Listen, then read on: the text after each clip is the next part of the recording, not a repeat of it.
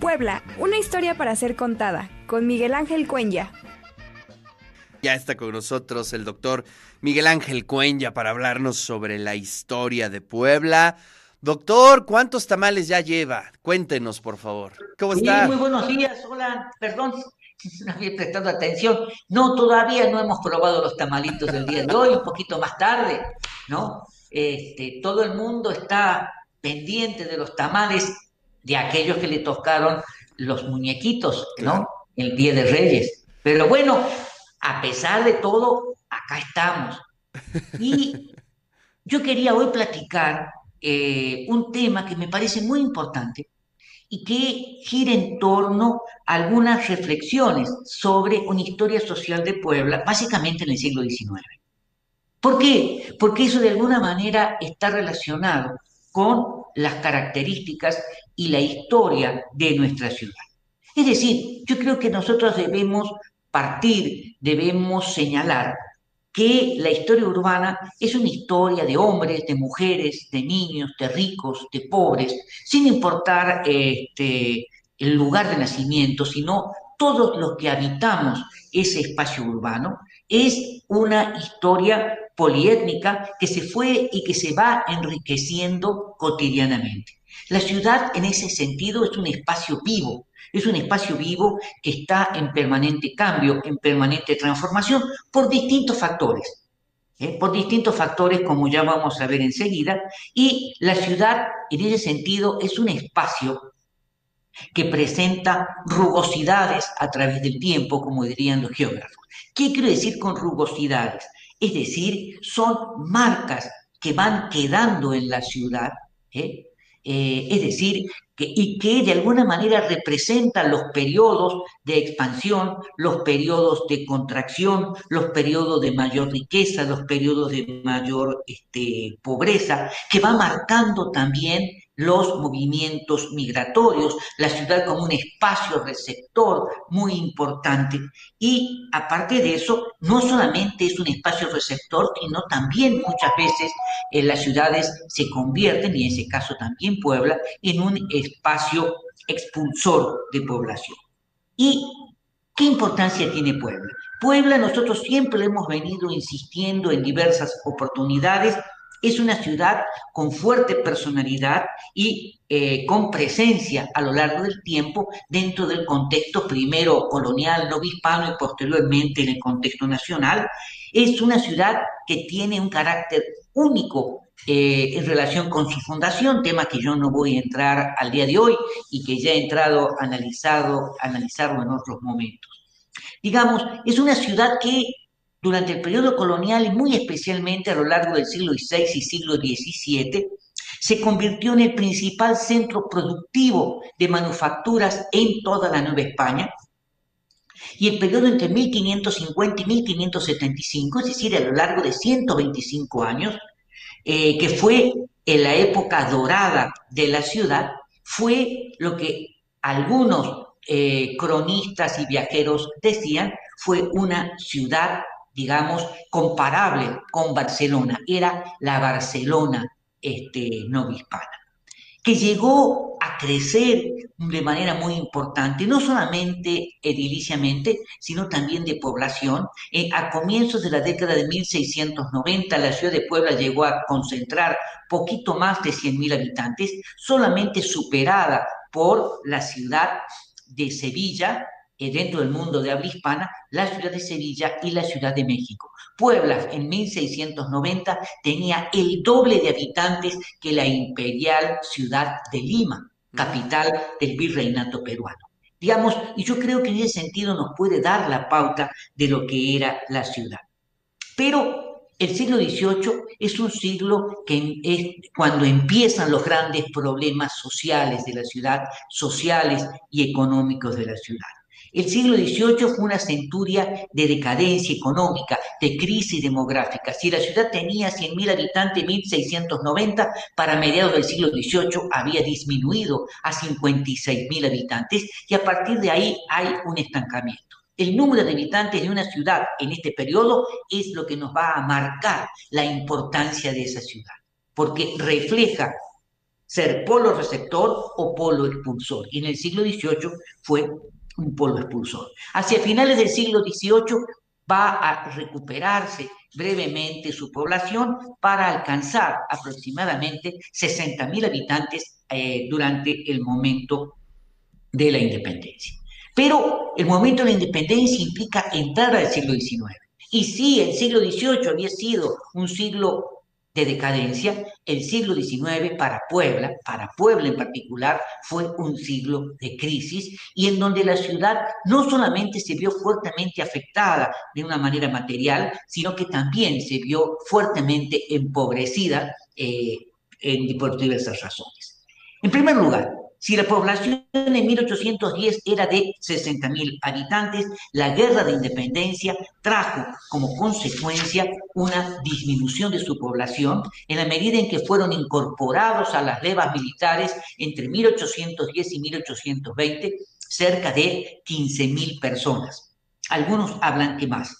A eso debemos sumarle las epidemias que afectaron la ciudad de 1833, el cólera de 1833, que ocasionó 4.500 defunciones, la invasión norteamericana, en donde Puebla sí fue invadida por tropas norteamericanas, igual que la Ciudad de México. Aquí se instalaron y, por supuesto, esto implicó eh, otras enfermedades como el tifo. Eh, bueno, y el, cólera regresa en 1850, va a ocasionar otras 2.700 defunciones. El momento más bajo, más difícil para la ciudad fue entre 1835 y 1840, cuando la población habría disminuido hasta unos 35.000 habitantes y a partir de ahí comenzó a eh, aumentar.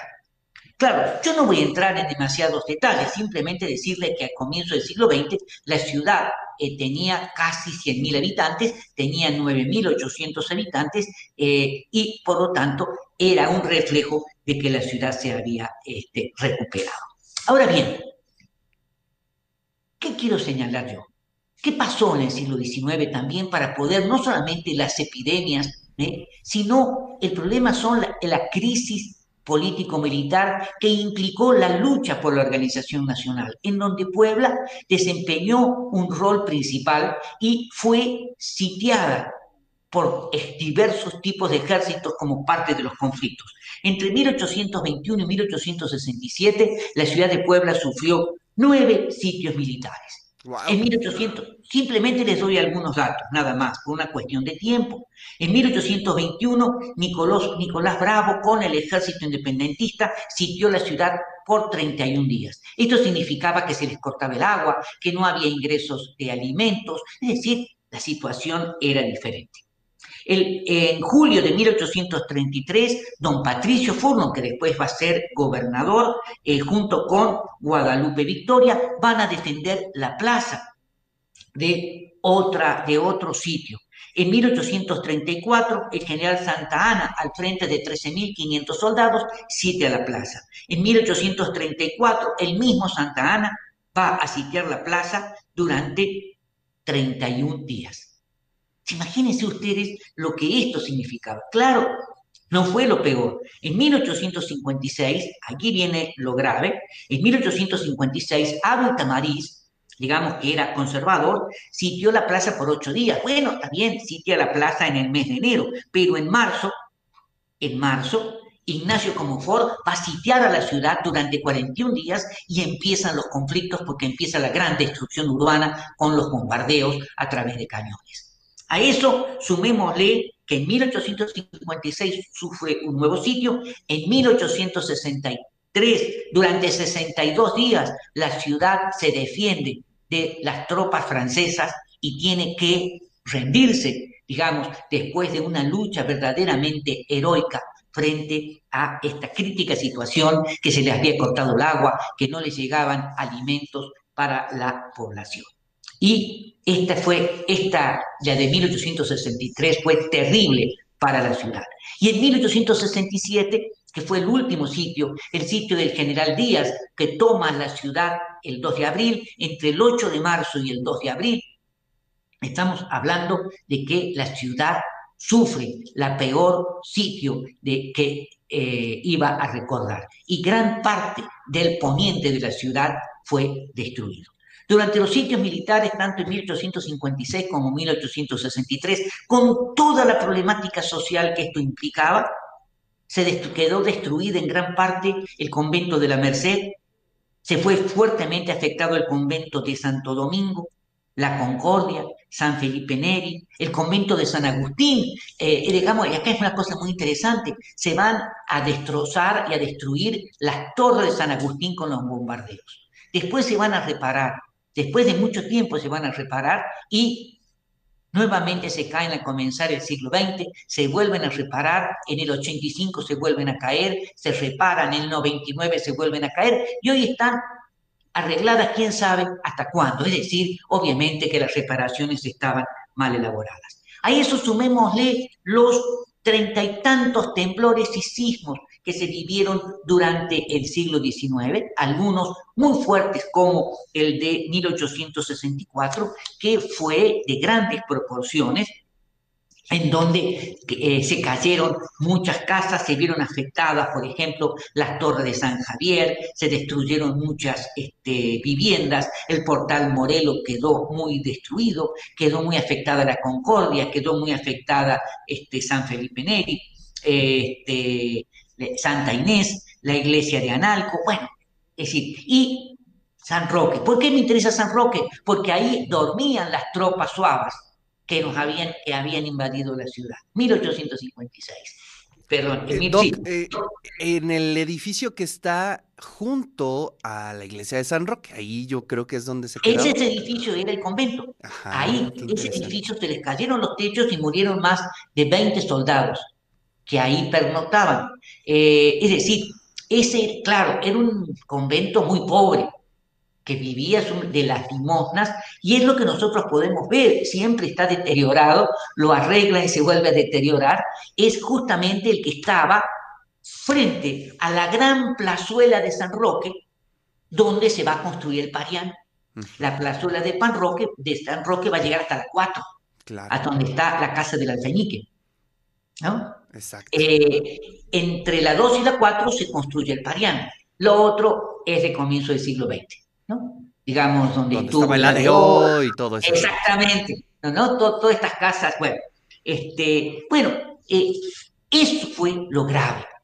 Es decir, la ciudad se vio fuertemente afectada. El empobrecimiento fue verdaderamente grave y a comienzos de la década de 1880 comienza la recuperación urbana. No solamente comienza la, recuperación económica, sino también la recuperación urbana. Esto, todo esto que yo lo estoy señalando ya para terminar, no quiere decir que la ciudad dejara de producir. Estuvimos hablando la semana pasada la importancia de la industria textil en la ciudad y cómo a pesar de los sitios militares, la ciudad siguió produciendo jabón, siguió produciendo, la, este, se siguieron instalando industrias textiles dentro de la ciudad o en los alrededores de la ciudad.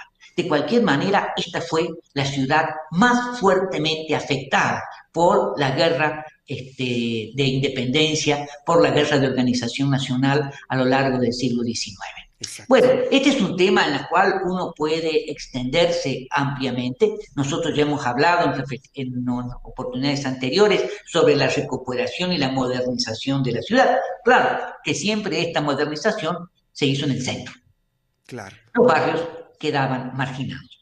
Oye, pero, ese siglo XIX fue tremendo. No me imagino eh, cómo se vivía al interior de las familias bueno, a nivel instituciones, asalto de mata prácticamente eh, cada año, ¿no? Y sobrevivir a estos sitios es tremendo. Por eso es muy interesante ver las descripciones de los viajeros. Describen una ciudad deteriorada, una ciudad derruida por la guerra, porque quedaban durante mucho tiempo, nadie tenía dinero para reparar los templos, reparar las iglesias, eh, menos las autoridades municipales tampoco tenían dinero, ¿no? Entonces, esto es una situación, claro, frente a esas condiciones, el impacto de las enfermedades y las epidemias era mucho más serio, mucho más grave, ¿no? Porque había problemas de desnutrición, de con falta de alimentos. Lógicamente, en las grandes casonas había despensas en donde se guardaban alimentos. Cuando llegan los franceses, digamos, empiezan a hacer este, requisa en las grandes viviendas para recoger alimentos. Y posteriormente, Porfirio Díaz va a hacer lo mismo. Pero bueno, es una cuestión de sobrevivencia. Uf, qué historia, qué historia, doctor. Muchísimas gracias. Le manda aquí saludos Tommy Cruz, dice, muy buenos días, saludos Ricardo y saludos al doctor Miguel Ángel Cuenya, siempre interesante su columna. Y sí, la verdad es que siempre nos dejas eh, con ánimo de indagar más sobre nuestra historia. Sabíamos que el siglo XIX era un tema complejo, pero híjole, vaya momento, muy ¿eh? Difícil, muy difícil. Gracias, doctor. Le mando un fuerte abrazo. Gracias. Gracias a ti. Nos vemos la semana que viene.